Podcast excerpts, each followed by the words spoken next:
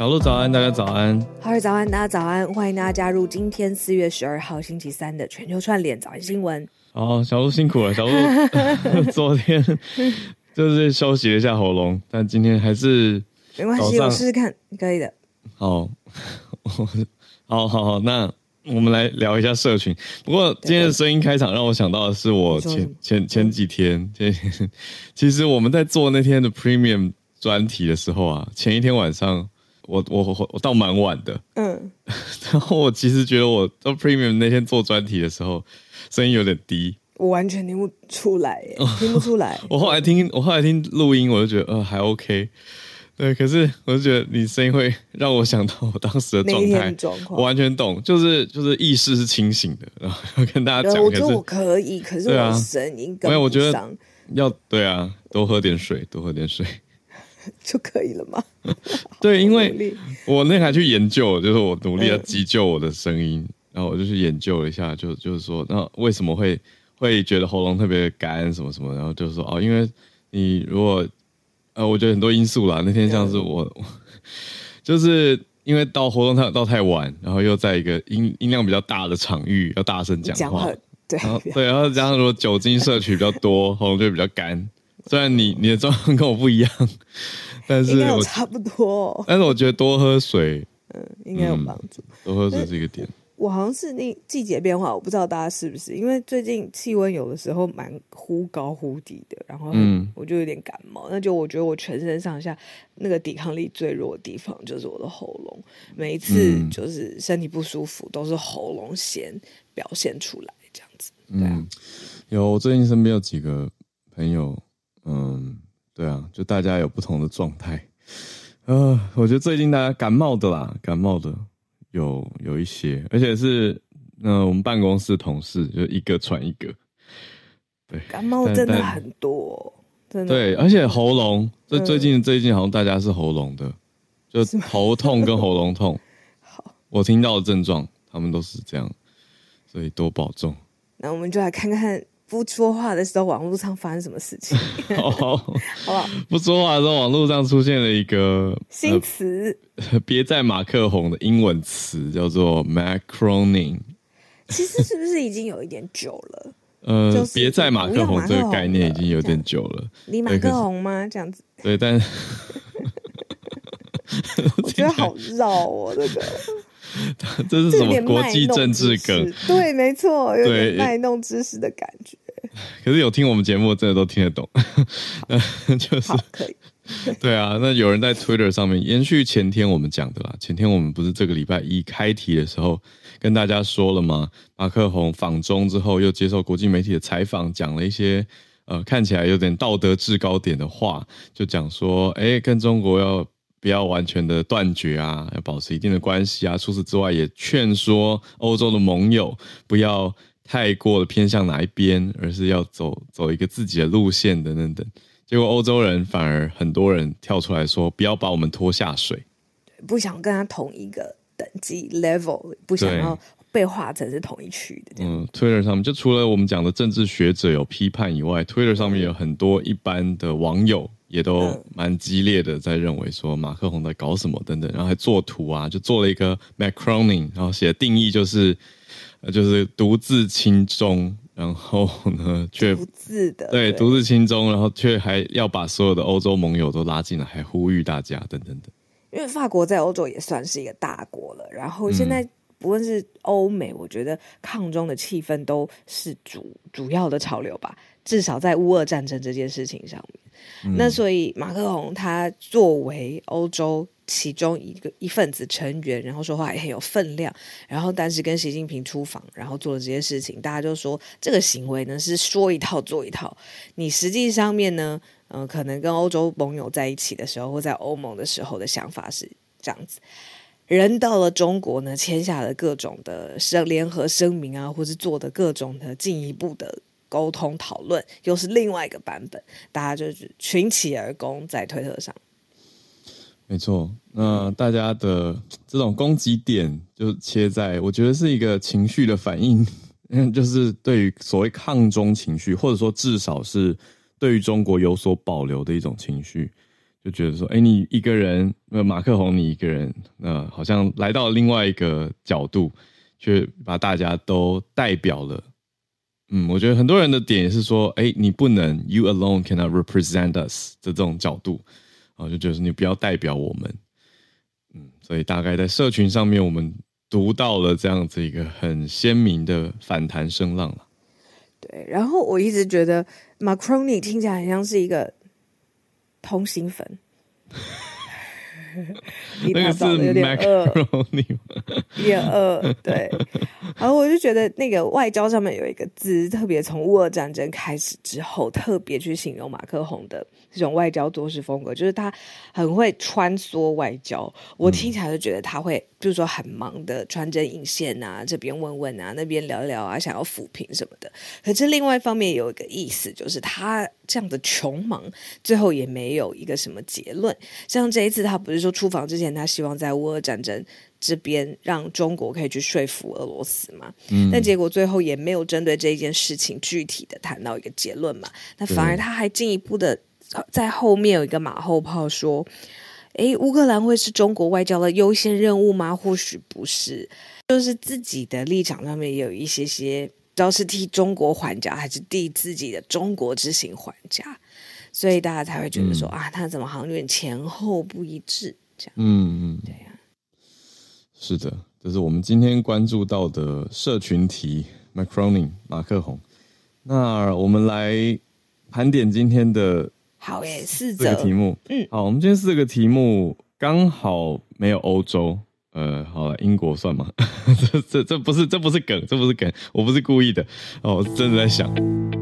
好，我们今天的第一题是菲律宾跟美国历年来规模最大的一个联合军演启动了，展开了。那我们之前讲过嘛，菲律宾给美军四座新的基地，那现在联合军演当然就也纳入了其中。菲律宾的外长也有说要怎么样来使用呢？是还要再讨论的。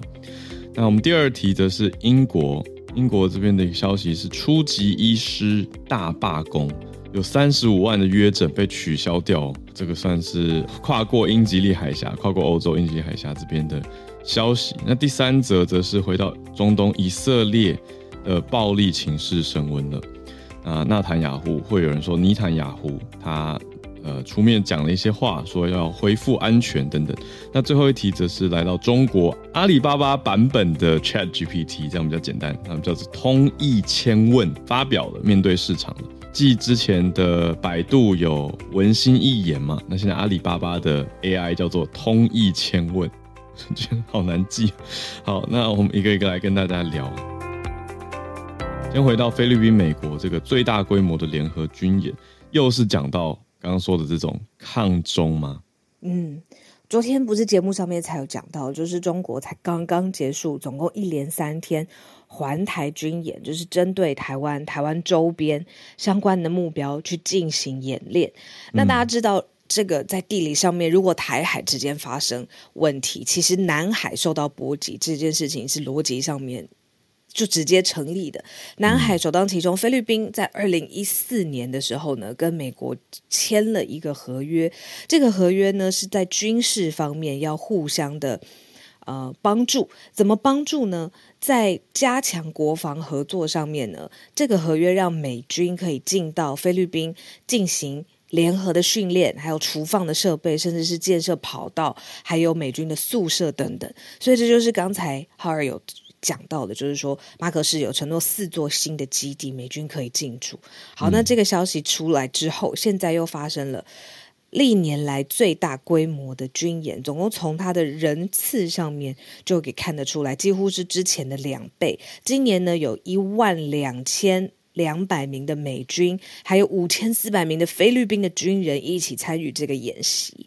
那这个演习也针对呃。就是说，所谓“肩并肩”这个概念，一共会从四月十一号一直到二十八号这个时间，加强海上安全，还有各种真枪实弹、互相操作性一连串的演习。那这个是历史以来就是规模最大的美国跟菲律宾的联合军演。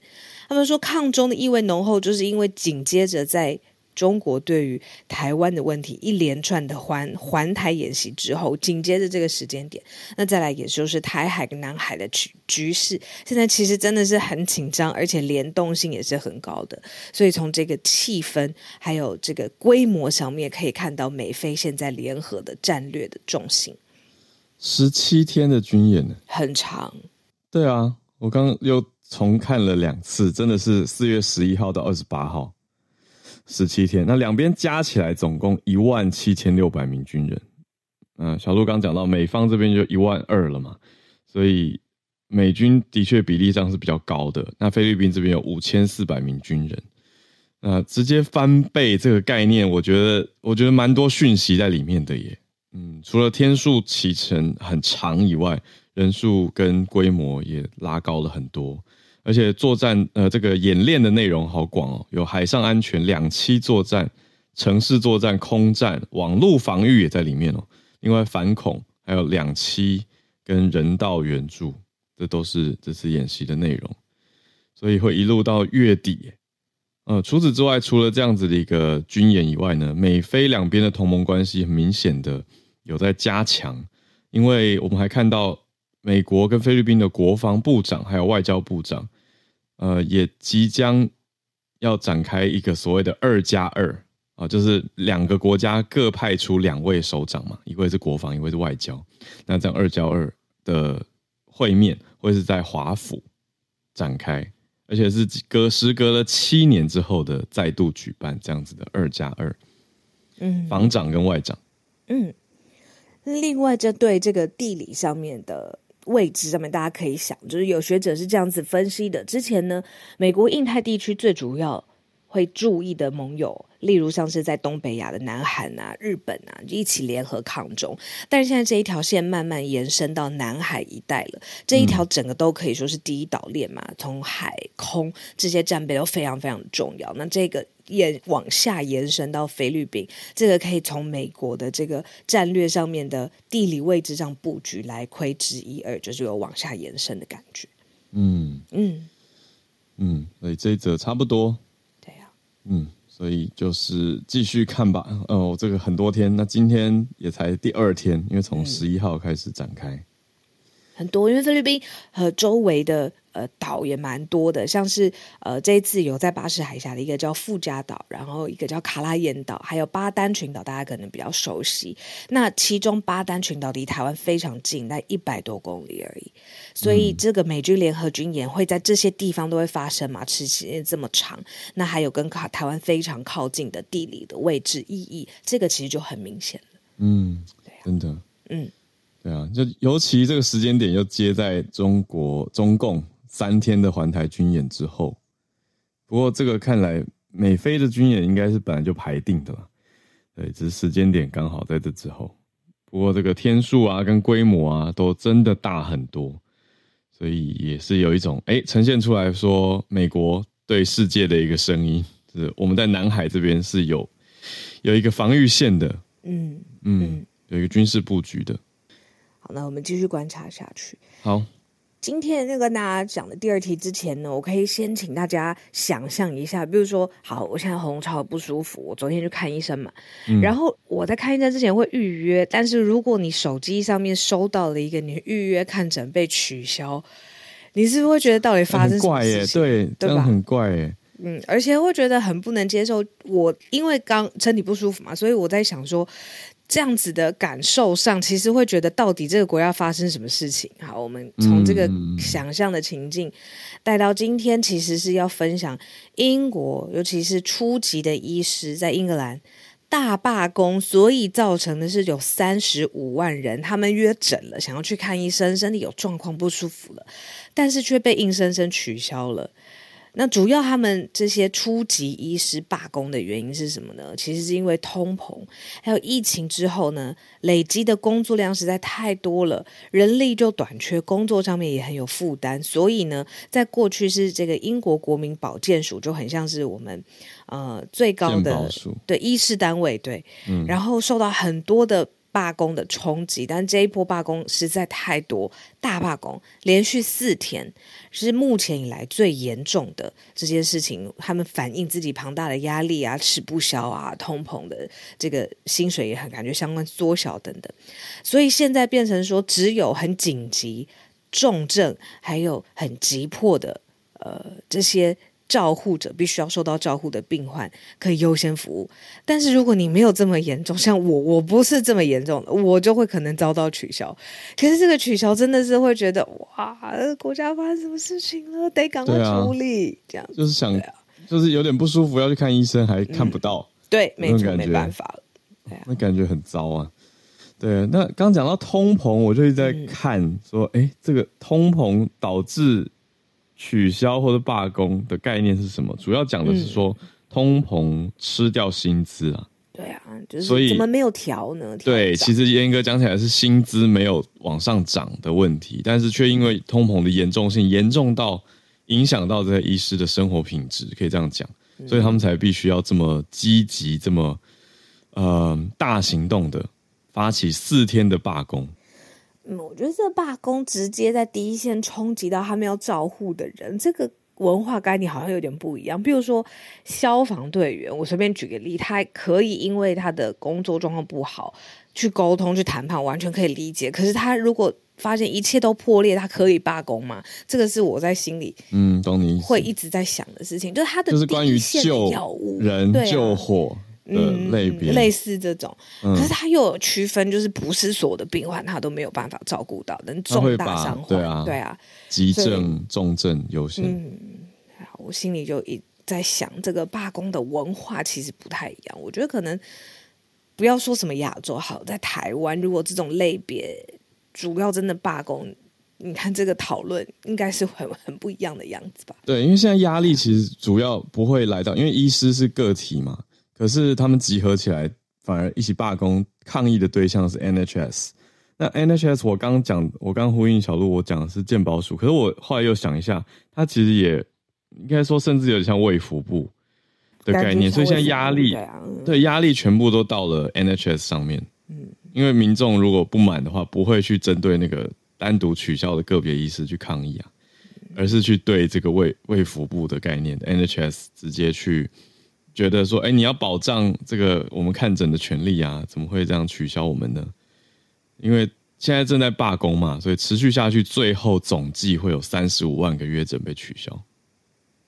那就是看 NHS 有没有赶快做出一些反应。因为，嗯、卫生大臣叫做 Steve Barclay，他是认为说，医师团体的诉求是说要加薪百分之三十五，他们认为太过不切实际，又太多了。所以认为是这是谈判破裂的主因，这是卫生大臣的说法。嗯，那他的回应是说，他有在媒体上面写，他说认可辛苦的工作跟奉献，但是英国有一个医学会叫做 BMA 的初级医师委员会有安排这个时间点，嗯，就是现在采取罢工的主要团体啦。他说，却在这个时间导致了一些患者跟其他的国民健保保健署的员工受到很大程度的干扰，让人深感失望。就 啊，我看完会觉得，哦，OK，就是这样有解决问题吗？对啊，这个 就是我对你们的行为很失望。对啊，OK，那也要来谈薪水吗？对啊，没有这种感觉。对对对，就是你说三十百分之三十五太多，那你要不要提一个百分之十五或者是二十之类的？哎，就是我不知道啊，就我看别人跟讲别人也会觉得很简单啊，可是总还是觉得应该 they can do more than this 吧。嗯，因为真的冲击到第一线需要受照顾的人，嗯，对啊，医疗体系也不是说停就停，我的那个概念都很像是它是一个一刚开始转动的大齿轮，它如果真的是硬生生的停下来，可能各个方面在重新再启动的时候，也要花很大的成本跟心力。对啊，对啊，那你一定是积习，这个嗯、不是积习，就是之前的问题应该是累积很久才会这样子爆发出来。对，很多沉阿。对对对，没错，我要讲的这个字。嗯。那这次看到的是英国可以说是有史以来最有破坏性的一个医师罢工，嗯嗯，很大规模四天的初级医师。好，那我们来看下一题了，来到以色列。对，我们前几天有跟大家提到以色列的冲突事件，现在更多的暴力事件发生。算是一个整体的 follow up 吧，就是以色列这几个月真的很不平静。之前我们也花了至少两三天有在聊到关于以色列的司法改革这件事情。司改呢，造成呃大上万人就是上街头抗议，然后警方也出动了相对的 counter measures 去控制。那后来呢，在国际外交上面呢，也有相关的，比如说，黎巴嫩、叙利亚发射了火箭弹，哦，这是外交上面的，呃，可能是。呃造成了实际伤亡的外交事件，嗯，那所以不论是内政外交上面焦头烂额的状况之下，这整个 follow up 的重点呢，就是纳坦雅胡他说他发誓要恢复安全，全面要恢复安全。那同时呢，之前我们早上新闻有报道过，他在司法改革最激烈的时候啊，让那国防部长就直接被开除了。对，那他为了要恢复安全的。做法呢？他怎么做？他就是让国防部长恢复职位，但名字叫做格朗特。嗯、所以被开除的人，他现在又复职，然后带了一个很重要的使命，就是在这个内政外交加急的状况之下，对，对，让以色列恢复安全。国防最吃紧、最危险的时候，让国防部长重新回来。嗯、不过开除的人也是他，嗯、真是唉。但他就 walk it back，就是啦，慢慢对啊，对啊，回到也不能慢慢呢。你看，我们说苏格兰这个怎么说？呃，人要受到医治这件事情很紧急，那整个国家要恢复安全这件事情，我觉得也是同样紧急。如果没有更高的话，嗯，所以这个是以色列现在在几个月之后要发生、要努力完成的目标。对，那最近又是一个敏感的时间点，有什么事情呢？除了我们讲到穆斯林的斋戒月 Ramadan，还有呃犹太人的逾越节 Passover。跟基督教的复活节 Easter 刚好都是在这个期间，我们刚过完的周末是 Easter Weekend，所以这三个主要宗教或者大宗世界大宗教在以色列当然都有它的重要历史意义跟位置，可是也也正因为这个活跃有很多的冲突，那在这个期间点看到这些激烈冲突、枪击、火箭弹攻击跟汽车撞击，都让大家觉得不胜唏嘘吧。那以国家国防安全的角度，当然就是要赶快做一些什么。那纳坦雅胡他在记者会上用国家元首呃以色列总理的角色，就说不允许哈马斯哈马斯恐怖分子在黎巴嫩立足，所以还是把矛头跟焦点指向现在各方调查认为火箭弹的发射者是哈马斯。那在这样子的情况看起来。现在纳坦雅胡他的新政府是去年十二月上任的嘛？可是从那个时候到现在，以巴冲突就已经在越演越烈了。那到了上个月，我们讲这个司法改革的事件之后，还有包括开除国防部长之后，又更严重。那现在重新让国防部长复职，还有之前的这个立法程序停止，呼吁停止啊，等等等啊，到现在。如何呢？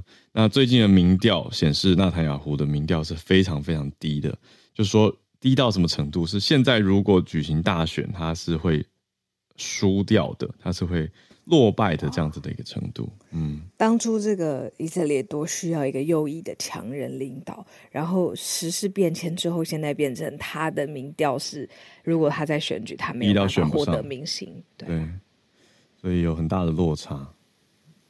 这个就是各国之间的角力跟动荡，嗯，那包括他们国内也是内政的问题，跟这个司法改革的事情，真的很久，延续很久了。嗯，美国白宫都有发表关切，因为很造成动荡嘛。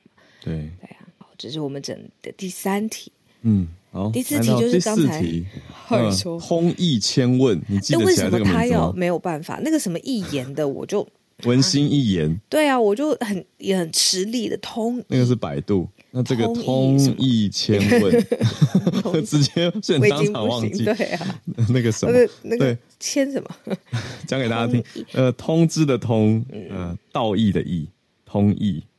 那千问，好难记。为什么 ChatGPT 好记，通义千问不行。GPT 说实话，在语境上面没有任何意思，可是包括你念起来顺顺的。同义千问语义上有意思，你去想，这中文是有意思的。我们有一个听友也有跟我反映，不是他听完我们讲 Chat GPT，他就是 like know something about it。然后他在生活中遇到老师还是上课同学跟他提的时候，他就说 I know Chat 在区别，哎，拜托我那天我妈还说 Chat GT 呃什么 PTT 不错了。这都是那个猜数字，什么一 A 二 B，一 A 对啊，因为的确因为那个 generative 对 GPT 不是很好记，可是 Chat 还算好记吧？对，你 看我就觉得很特别，一个缩写我们念去顺顺的，千通义千文是有意义的，我反而说那个通义什么？是不是因为我对阿里巴巴有成见？嗯、是不是？我这倒是还好，因为我也没有找到为什么要取名叫通义千问。嗯，所以我们好，我们不要纠结在名字，我们先讲一下内容好了。好，好，那这个发表的时候，呃，发表会上面就呈现出说，哎，这个通义千问呢，可以跟人类有很多段的对话，啊、呃，也可以做文案啊，还可以写小说，还可以根据菜名来做食谱给你。那接下来我觉得比较大的一个，一对我们还没有实测过嘛，毕竟看人家介绍是一回事。那可是我觉得看到比较大的一个重点是，阿里巴巴是一个非常大。重点不是写情书，不是哦，那个 Chat GPT 也可以，还可以多国语言。哦、好，好，那阿里巴巴要做的，我觉得比较大的是，它是一个生态系，嗯，它有一堆一堆旗下的，你说淘宝啊，还有还有什么好多，还有天猫啊等等，就是旗下的一个生态网络，都要导入通义千问，那这个想象就很无限了，大家就会觉得哇，你可以用在好多好多地方，嗯。哎，对，阿里巴巴之前整个事业体才分拆成六个，呃，他们可以单独上市、分开上市的小的。小的体系，因为之前大家就觉得阿里巴巴太大了嘛，所以你知道马云有一阵子就是整个消失在国际的视野上面。那回来之后呢，把事业体分拆之后，马云好像又有很多什么去造访什么杭州的小学啊，然后杭州小学就很开心，很多人跟他合照，就是他又回到了在中国公共事业当中。那然呃，这个先后顺序可能靠得很近，我不知道哪个先哪个后。分拆了之后，其实阿里还是有旗下很多很多产品的嘛，像刚才浩尔讲的，那现在是。阿里未来所有的产品都会直接接入这种呃，它旗下的 ChatGPT，而不是通义千面，然后全面升级。通义千问，不是千面哦，没关系，我就真的很难记。哦，那我虽然我们时间差不多，可是我还是很想讲，我看到这个很有趣，就是分析师他怎么实测各家呢？我们看到有一家中国的国盛证券，我觉得他们分析师的问题很有趣。他们设计了十十个题目去测试哪几家，就是通义千问，还有百度的文心一言，跟 Chat GPT，还有 New Bing，等于四家来对比。OK，那这个分析师设计了十个题目，可是这十个题目很好笑诶，他要看他们有没有尝试。好，第一题叫做为什么爸妈结婚没有叫我参加婚礼？就是尝试题啊。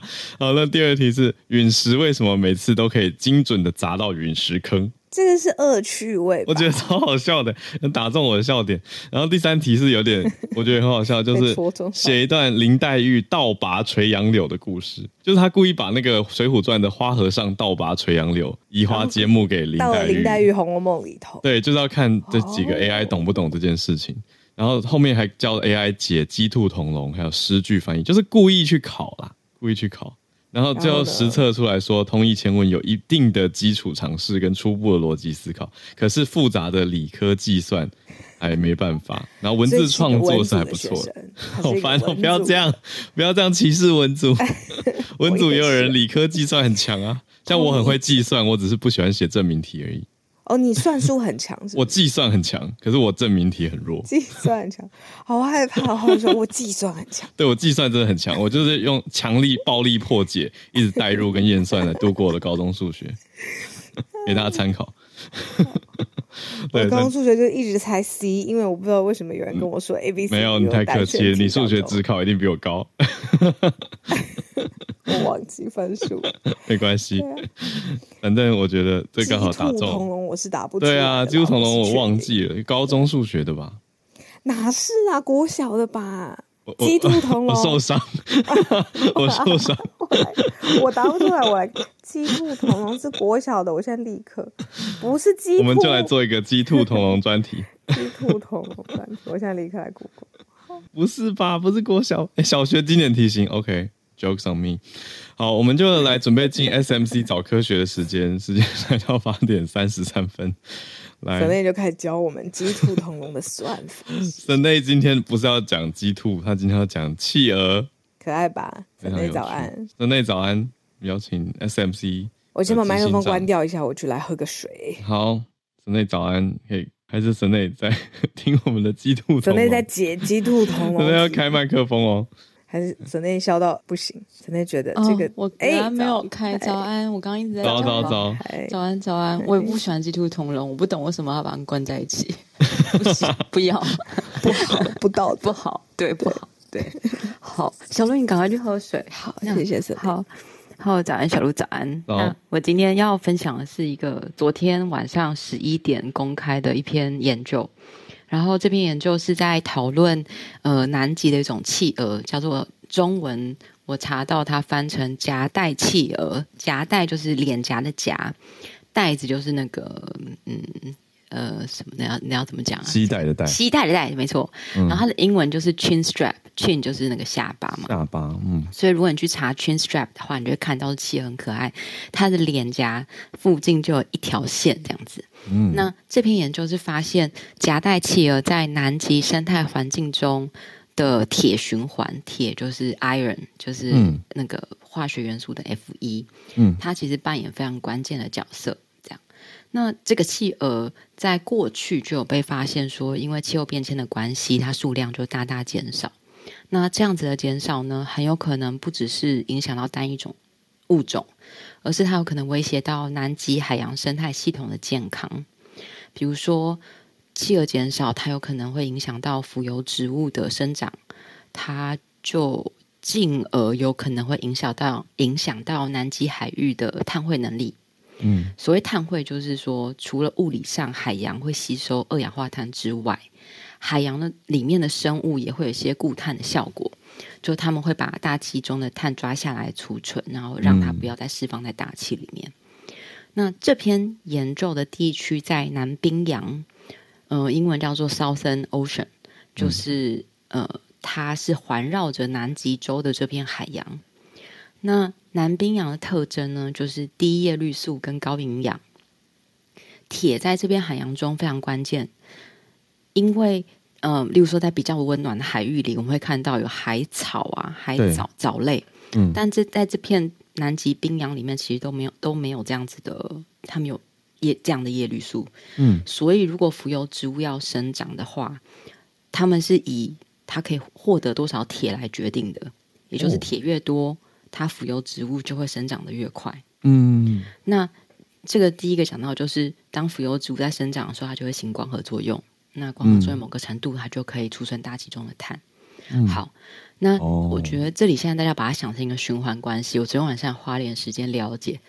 好哦，就是当海里面有足够的充足的铁，它就会促进浮游植物的生长。嗯、当浮游植物很多的时候，南极磷虾。Krill 南极磷虾就会来吃，就是很多动物的食物。对，那谁吃南极磷虾呢？就除了鲸鱼以外，嗯、呃，这这种 chin strap 呃夹带企鹅，嗯，它就是主要主食就是吃磷虾。嗯、好，它吃完磷虾之后，它就会排出粪便。那这个粪便里呢，就会富含铁，很多铁。嗯，这些铁呢，就会。它可能会，嗯，这些粪便可能会在冰上面、土壤上面，或直接在海里面。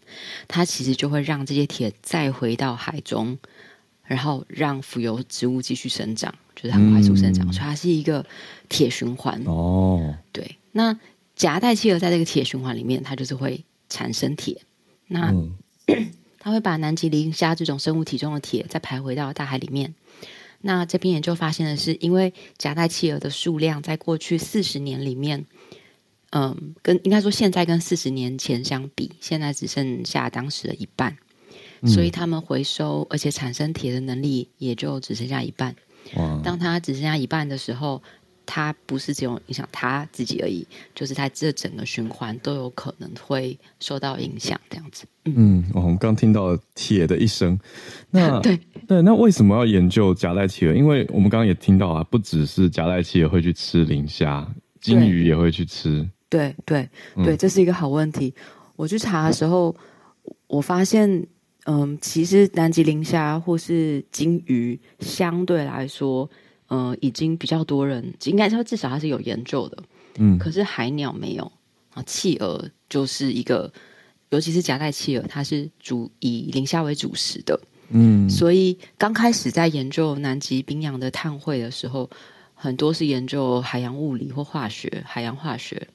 后来研究者开始注意到，哦，南极磷虾。嗯、他们发现南极磷虾虽然小小一只，但它们的数量很多很多很多，嗯，所以他们吃完浮游植物之后呢，他们会排便。虽然每一只磷虾排很少的粪便，但是如果是当大家一起排便的时候，这些便便就会是很大量，然后他们会沉到海底。这某个程度其实就是一种储存碳的方法。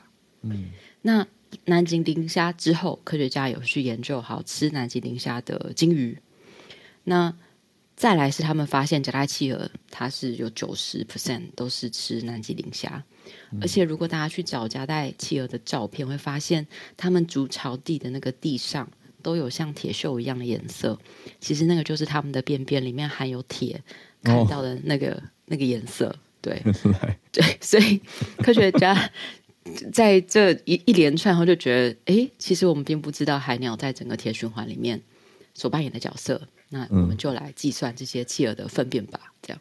哦，原来那个铁锈颜色是 企鹅便便色，我以为是石头自然的颜色。现在讲一讲，土的颜色，对不对？蛮特别的，对，对，没错，那种红红的，对对，像红土色的感觉。对对对对对对对。那那这些鸟粪要怎么去计算或研究啊？对，我昨天 就是一边吃饭一边在看这篇 paper 的时候，我发现这是太幽默了。嗯，就他们是。他们先出动空拍机，就是找到一个有夹带企鹅的样区，然后他们就用空拍机先去记录，就用热点记录这个样区里面有多少只夹带企鹅，然后呢再去计算每一只企鹅附近有嗯不多少的粪便，然后呢他们这些粪便你怎么知道它里面有多少的呃铁含量？所以他们呢还要先去采样三种不一样的样本的粪便。我这样一直讲粪便，大家一大早会不会觉得不舒服？还还可以做研究，研究需求。好好，那他就会找这种在冰上面的，在土壤上面的，还有一种粪便是没有受到污染的，就它没有被土壤污染的干净的粪便。他们呢就会去分析这些不同的样本里面的铁含量是多少。接下来大家要想哦，他只算了一个样区，但是南极洲这么大，应该说。嗯呃，这些夹带企鹅会在这么多地方，而且它不是一个平面。南极洲它是有立体的，它是 three D 的，然后它会因为季节而变化。这些夹带企鹅的冬天跟夏天住的地方也不一样。嗯，所以他们其实做了一个，他们除了这种呃，就是 field study 去找，然后去算之外，他们其实建立了一个很厉害的 AI 模型，就是为了要去计算这些企鹅的粪便。哦。对，所以他们就可以算出来，好，在呃，至少每一年大概会有多少只企鹅，然后这些企鹅它们大概会产生多少的粪便，然后我们知道这些粪便不管是新鲜的或是旧的，有在土壤、在水里面的，他们会释放出多少的铁，然后最后就算出来了，就是好，在一年中，现在知道这个企鹅的数量大概会产生五百二十一公吨的铁，所以正负两百四十三，就是多的话。可以多到七百公吨，就一单单一年，而且四十年前是现在的两倍。哦，对，因为企鹅变少了，四十年前企鹅的数量是现在两倍，对，铁量也是现在两倍。对，而且这个它虽呃，除了它的嗯呃企鹅的数量变少，对于铁是有影也铁循环是有影响的之外，水中的铁其实有助于固碳，就表示这些地区受到。嗯，气候变迁的影响，或是这些地地区对于全球气候变迁的影响，都需要大家继续关注。嗯。因为南极冰洋其实是全球碳汇一个主力地区。嗯。可是，如果因为就是它是有点单生鸡，鸡生蛋，就它因为气候变迁，然后它的生态受到影响，它碳汇能力又变差，嗯，那很有可能又让整个气候变迁的状况又加剧，这样，对，嗯，那我自己是觉得夹带企鹅的一生，它都生活在南冰洋，嗯，那呃，这个好像是离我们很遥远的事情，这样，嗯，但是看到这个研究就知道，哦，它这是一个我觉得是生态世界里面一个。很可爱的设计，就他们冬天的时候聚集的地方，正好就是那片海洋，刚好就是缺铁的地方。嗯，所以他们的便便就可以很有效率的呃增加这个海里面的铁，然后就会增加里面的呃南极磷虾，然后他们就会有食物吃，然后吃了以后排便再冲回到呃海洋里面。嗯，我觉得这个是嗯、呃、海洋。海南冰洋健康生态一个很重要的一环，嗯，那我们其实比较少有机会这么认真的去知道南极发生什么事情，嗯，所以希望透过这个研究，让大家也有感受到遥远的地方其实跟我们也是息息相关的这样，嗯，然后我觉得另外一个是也可以见识一下科学家对于呃科学研究的执着，例如说他制造出很精密的电脑模型，只是要去计算，就是。鸟大便这件事情，我昨天真是看得非常开心。就整整两页，他告诉你他怎么取样、研究方法。对对对对对对对。然后也谢谢大家一早就听我讲这么多那个不雅的字眼，这样。然后对我等下会把研究嗯贴到讨论区，然后也希望就是大家呃如果有兴趣的话可以去看这样子。嗯，谢谢 Snae。这个很有意思的研究，对啊，我觉得大自然的神奇吧，就是听着这些研究，有感叹说，哇，你看，就是这个 上天的设计，呃，为为什么要企鹅在那边啊？它看起来不是只是在那边就是吃磷虾而已，他们还负责循环铁，对，是很重要的。对啊，对啊。我刚刚看到那个留言区有听友说，人类不要再跟人家抢南极磷虾了。嗯。对，其实我也蛮想要讲这个的。啊，人类有很积极的在猎捕南南极磷虾吗？有啊，它其实是一个算是一个产业吧。如果去看，嗯，因为南极磷虾就是有很多铁嘛。嗯，对啊，所以如果我们去看健康保健食品的话，的确有一些。它的源头就是南极磷虾，那不就是跟鲸鱼跟企鹅抢食物？对呀，对呀，我们可以吃别的嘛，是不是可以吃菠菜啊？对啊，菠菜啊，是，对对对，嗯嗯，谢谢 Snae，好哦，谢谢谢谢 SMC 早科学每个礼拜三带来精彩的科学新闻的解析跟分享。那我刚好也补一下，Snae 刚才有提到一个词叫做碳汇嘛，就是汇率的汇。那碳汇它的英文字是 carbon sink，就是水槽的那个 sink，大家可以把它想成是储存二氧化碳的天然或是人工的一个仓库。那南南极就是一个很大的呃 carbon sink，一个很大的碳汇。谢谢 Snake。那我们现在回到全球串联的时间，来看看大家所关注的消息有哪些。哦，有看到很不一样的领域，分别邀请看到三位听友。各位听友，来，我先从北爱尔兰停战二十五周年开始，我又把焦点拉到了北爱尔兰。朱小汉早安，Hello，浩尔早安，小鹿早安啊，小鹿保重身体。这个我也我也不喜欢鸡兔同笼，我更喜欢的是猪兔同笼啊。这个都是四条腿，所以比较好计算啊。打烂无论怎么样都是我说了算。好好好，OK。这个啊，北爱尔兰停战，对，就是拜登总统现在已经抵达了北爱尔兰来参加这个就是呃停战二十五周年的纪念。那当年的这个停战条约其实也是在美国的斡旋之下达成的。那达成停战的双方其实就是这个，呃，英国的政府以及北爱尔兰的共和军。那爱尔兰其实非常特别，就是在二十世纪呃初期的时候呢，爱尔兰其实曾经是这个大英帝国的一部分啊，但是当时大英帝国无力在为直接管辖自己很多的殖民地，所以要在爱尔兰进行 home rule，也就是所谓的自治。那当时这个爱尔兰的结果就导致南部。部的二十六个郡是走向自治，而北部的六个郡仍然是在啊英国的控制之下。那后来就也在这个独立风潮当中，就变成了南部的二十六个郡独立，那北部的六个郡仍然是留在这个大英帝国的境内，那尤其是在爱尔兰北部，民族成分相对南部其实是非常复杂的。呃，这个亲英的浪潮也普遍比南部大。呃，因此北部虽然留在这个，虽然说它是北，它是属于爱尔兰岛，但北部呃，在这个文化上呢，其实是处于与英国、爱尔兰之间的过渡地带。那结果当然了，本地也有这个比较激、相对激进的民族主义分子和温和的民族主义分子。那温和派派呢，就成为了北爱尔兰的政党，然后来通过宪政斗争来这个争取权益。那有一些激进派呢，就进行武装斗争啊，尤其是这个非常有名的爱尔兰共和军。那爱尔兰共和军做过的最有名的案子就是这个炸死了啊英国的这个。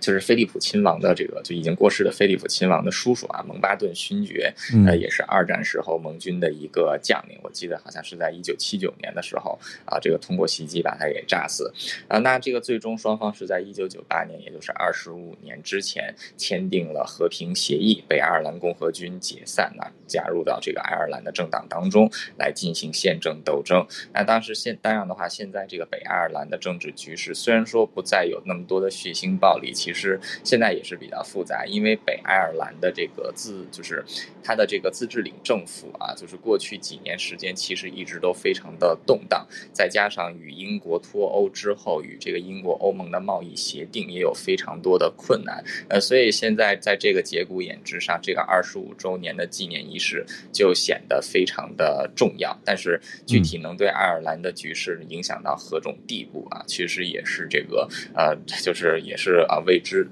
未知数吧，呃，另外再补充一下，就是现在的英国人啊，他们其实是在一千年前就是入侵英国的这个法国北部的人，然后来征服当地的这个土地。呃，爱尔兰的人很多其实都算是英国本来的原住民啊，这个很多是爱尔兰本地人，也有被从英国本土赶到爱尔兰这个岛上的。呃，因此历史上这个爱尔兰人普遍是把这些英国的诺曼人，尤其是这个啊，这个诺曼人给视为是侵略者。呃，所以民族矛盾就一直传了下来，现在演变成了这样的政治矛盾。呃，所以就是要解决北爱尔兰问题，呃，看来要么是需要时间，要么就是真的双方要达成一种就是 dynamic balance 啊，一种这个平衡才可以。嗯，就是这样。谢谢，谢谢朱小汉。嗯，我觉得这一题对于嗯要怎么讲，讲一个诚实的来说好了，就是刚刚朱小汉讲到一个很重要的，就是说诺曼人。跟所谓英格兰岛的原住民移到北，呃，移到不是北爱，移到爱尔兰这件事情，我觉得对于一般人，就是非当地人来说，有点难看出他们的差异。我我讲一个很诚实的，所以我在看之前那个《Belfast》有一部电影，就是在讲北爱冲突最激烈的那几年的事情，我就觉得很难去辨别谁是哪一边的人。对，那概念上他们还分成就是呃，Catholic 跟 Protestant。就是所谓新教徒或旧教徒，可是那个概念上，他们并不是一个宗真真正很严厉的宗教冲突，而更像是人种跟立场上的冲突。所以我觉得可以再多去研究一下。那谢谢朱小汉给大家带来一个呃初步的解析跟回顾。二十五年就这样过去，那我们再继续连线到叶老师。叶老师要讲一个关于哈的 新闻吗？老师早，早，哈喽早，小鹿早。昨天其实，在我的同文层哈，这个新闻不一再的被传，而且大家都喜欢用那个字，就是 “蛤”，对，蛤蟆，就是其实是蛤蜊啦，嗯，但是好像正确的读音，根据教育部应该是蛤蜊，不过呃，听的实在是怪难过的，我们还是叫蛤蜊好了。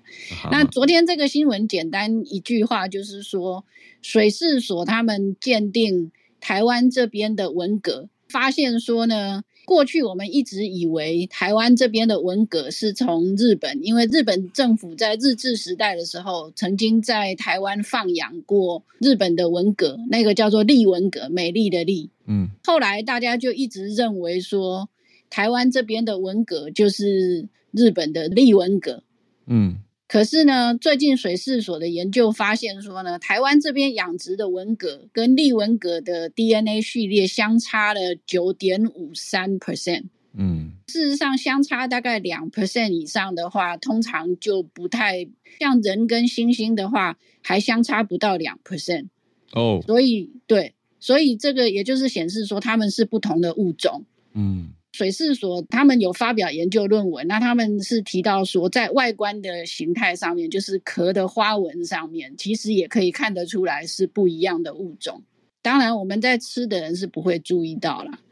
那在这边也要特别讲一下，是说呢，因为所谓的 DNA 的序列相差九点五三 percent 呢，其实指的是单一一个基因哦。那个基因是所谓的细胞色素 C 氧化酶 （cytochrome oxidase one）。嗯，那为什么挑这个基因呢？因为这个基因它是负责我们细胞里面不可或缺的一个步骤的进行。那像这样子的基因，通常它的变异度很低。嗯，在不同的生物之间呢，它的差别很小。哦。那差别这么小的话呢，就可以用来鉴别不同的物种。嗯，因为如果不是生存所需的基因的话，在不同的物种之间，它的差别会很大。嗯，那样子的话就不太适合用来做鉴定。所以通常我们在想要鉴定不同的生物的话，一般来说是不会把它的整个基因拿来定序，因为全基因定序。目前来说，虽然已经不像早期那么难了，嗯，但是基本上来说，它还是一个很贵的实验步骤。嗯，所以通常他们都是挑单一基因，比方说这边挑的是细胞色素 C 氧化酶，然后我也有看过用所谓的那个核糖体的基因。嗯，反正不管是哪一个，它的核心的概念就是你要挑一个。变异度不能太大的，在不同的物种之间差距不能太大的基因，通常这样子的基因呢，就是生存所必须的。嗯，那他们发现这个基因的差距达到九点五三 percent。嗯，那在他们研究里面呢，因为当初日治时代的时候，那个利文蛤是放养在这淡水河。所以他们在淡水河做了采样，结果没有发现日本人放的这个丽文蛤，表示说那些丽文蛤其实并没有活下来。哦，后续养的其实都不是丽文蛤，只是大家一直以为是这么一回事。哦，所以其实我们一直在讲的，就台湾普遍吃到的还是原生种的台湾文蛤。对。当然，就是说这次水试所是把它命名为台湾文蛤，但是也要跟大家提醒，就是说这个其实不是台湾特产。台湾文蛤在中国大陆的南部沿海也有，嗯，所以它并不是台湾特有种，但是原生种。对，就是说，因为我们是第一个，等于说是我们有命名的权利，所以可以把它命名为台湾文蛤。这样子哦，有点抢到的感觉。对对对对对，因为在中国南边就就是说啊，那边也有台湾文革。对，可是可不能说是从这边传过去的啦。不能说，因为它本来这个要确定到底是哪边传过去的，我觉得有点困难。哦，但是就是说，昨天看到我的同温层上面有的人在传的时候，然后有些人误以为。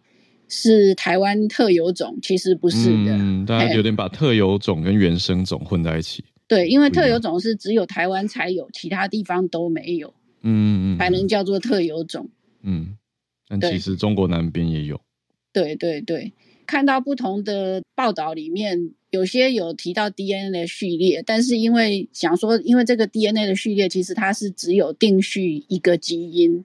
嗯，那想说大家对这方面可能过去都不太清楚，所以想借着这个机会跟大家讲一下，因为通常是不会做全基因定序的。哦，有啊，谢谢老师，因为老师讲我才知道，我本来因为听完那个百分之九的差异，就会以为是所有基因全部下去比，就才现在才知道，哦，原来是一个基因对去做对比，了解。谢谢老师，这个台湾文革啊，或是。台湾蛤 的的新闻，帮帮助大家了解更多细节。谢谢原生种，谢谢老师。那我们再来连线到美国加州，看到了一个案子，Charlene 要跟我们分享关于跨性别的案子。是，Hello。早，浩儿早，那个小鹿，请保重。嗯，这个其实已经是大概四五天以前的事情了，可是呃，真的是引起蛮大的争议。所以呃，在美国，我不是很确定台湾的状况，可是在美国的话，这个 gender 的议题真的是非常要要注意的。嗯、那前几天美国有第一起的涉及跨性别运动员的案件，这是第一起进入最高法院的案件。案件，然后呢，美国联邦最高法院有同意说，跨性别的女童可以留在女子校队。这个女主角其实才十二岁。他从大概四年级的时候，他就改成改以女孩的身份在社会上生活。好，他决定了。然后呢，oh. 全家都支持他。然后呃，这个这个小这个小女生，嗯，小小女生，她叫 Becky，她就一直在接受所谓青春期阻断剂还有荷尔蒙的治疗，所以她就能够呃，quote unquote 发展出所谓。跟女孩子青春期相符的典型的典型的生理特征，哦嗯嗯嗯、然后呢，这个案件发生在 West Virginia。呃，西维吉尼亚州，那他们的州议会呢，其实在两年前通过了所谓的“拯救妇女体育法”，就是在公立学校可以限制说，仅有出生的时候你的生理是女性，你才能够参加女子校队，就是你后来如果变了是可以的。那所以这个 Becky 她在两年前就第一次提出诉讼了，她的妈妈觉得这个违反了美国宪法的 Amendment 第十四条，这个对所有的人在在法律之前都可以得到同等对待的保障，因为你不可以，法律还没有 prove 你要呃 disqualify me，或者是你要什么决定之前，你不可以先让我不能够受到同等的保障。所以呢，这个最高法院呢，最后就判说跨性别的美眉她。嗯，可以。哎，我想美眉觉得很 politically incorrect。总之呢，呃，在联联邦的最高法院是以七比二就驳回了 West Virginia 他们的要求，所以 Becky 还可以留在女子校队。但是呢，他们的州检察长啊，他们的 DA 就又讲说，不让生理男性参加女性的运动赛事，这个是熊基本啊。他说这是最基本的公平和常识。嗯，所以嗯，这样子的话，当然一定会引起轩然大波。所以我觉得这个案件不可能。到此为止，嗯，呃，它引起的争议实在太大了，而且其实，在过去，你说现在哈，如果说，比如说，嗯，如果说有一个有一个男的，他跟你讲说要怎么样怎么样怎么样，那我们以前会很直，就是很直接很直接，就是 without second thought，你就会讲说，哦，that guy told me whatever，right？嗯，现在我不会随便敢讲 that guy or that lady or whatever，就是你性别的词汇，对性别的词汇，因为其实几年前就有。是英国的国家医院哦，会讲说跟他们的那种产房的人讲说，呃，你不要叫人家女性或者是女人，你要讲 birth people，或者是 menstruating people，或者是 people with a with a with vagina，是这样子来形容。所以他们已经要形容到这么的 specific。所以，嗯，比如说在现在我。Again，我不晓得有没有讨论过到这一题，就是在美国很多的大企业已经越来越有所谓的 gender pronouns at work，就是在公司的公开信件你的最后你会 sign，比如说你的名字底下你会写 she slash her slash hers，或者是 they slash them slash theirs，就是我要告诉收信的人你要这样称呼我，我来告诉你我是我我。Identify 我自己是什么样子的一个、嗯、一个 gender，或者是 non-gender，或者是 non-binary，whatever。可是就是大家就要非常注意这个，不管是 non-binary 或者是 transgender 啊这些，他们不要被 misgendered，不要被搞错性别，这个是被认为在工作的场合最基本的尊重，这样子。嗯嗯嗯，对啊，我我这几天刚好就是因为我是英文老师嘛，所以讲到这个 they。对于非英文母语的学习者，真的是觉得很尴尬啊、呃！因为讲到说，哎，they 以前不是就学是复数嘛，他们啊，很多人啊。可是现在我前前几天刚好在看到一个单口喜剧，也在拿这件事情开玩笑，就是说，哎，现在 they are coming to the party，然后就 like how many of them？其实 they 才一个人，因为现在的 they 可以用来代表一种中性的代名词。对，对，可是对于学习者来说是很困惑的。是对，那我们前一阵子还有在跟同同事吧讨论说，在公司的洗手间里面，如果看到一个男的走出来，你会不会不舒服？嗯、我们也不知道我们可不可以觉得不舒服，或者是如果我们觉得不舒服，这件事已经是错了，你也因为你不是很确定他的性别，对，就当当然这个怎么样叫做公平，怎么样叫 justice，当然是呃不是一个人可以决定的，但是这个。这个话题绝对没没有可能烧到此为止。没错，没错。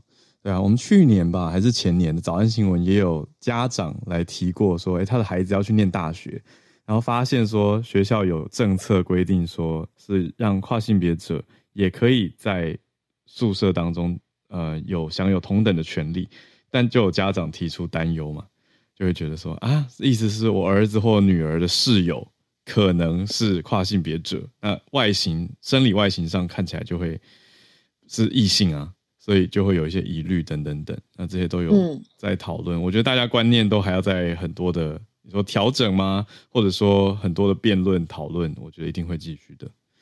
这、嗯、是 Charlene 带来这一题，所以现在这个判决是已经判了吗？呃，对，现在是五比二。呃，基本上如果是联邦最高法院已经这样的话，基本上我觉得大概就比较底定了。但是这个声音不可能消失，嗯，因为人家的州检察长都已经又放话了，连。那个拜登也跑出来讲说，会在某种情况之下，应该谁去定义某种情况不知道，但是某种情况下可能可以允许或是不允许，这个一定都还有后续的。嗯，谢谢 Charlene 带来这一题。对这个，我觉得台湾跟美国在这个面向上的讨论度啊、热度跟议题发展都还蛮不一样的。嗯，不过这个影响当然也是很大的。谢谢 Charlene。好，我们今天谢谢感谢，我们还有呃，James 也很热心，想要跟大家分享。不过时间的关系，我想说想要邀请 James 明天或者后天，如果您时间也可以的话，好，没问题，OK 吗？对，感谢，非常感谢。对，那我们今天的早安新闻的全球串联就在这边告一个段落。谢谢，从刚刚有 SMC 早科学一路到朱小汉叶老师跟 Charlene 来跟大家分享。那，明天早上八点，我们就再继续准时跟大家保持串联，我们就明天见啦，大家拜拜。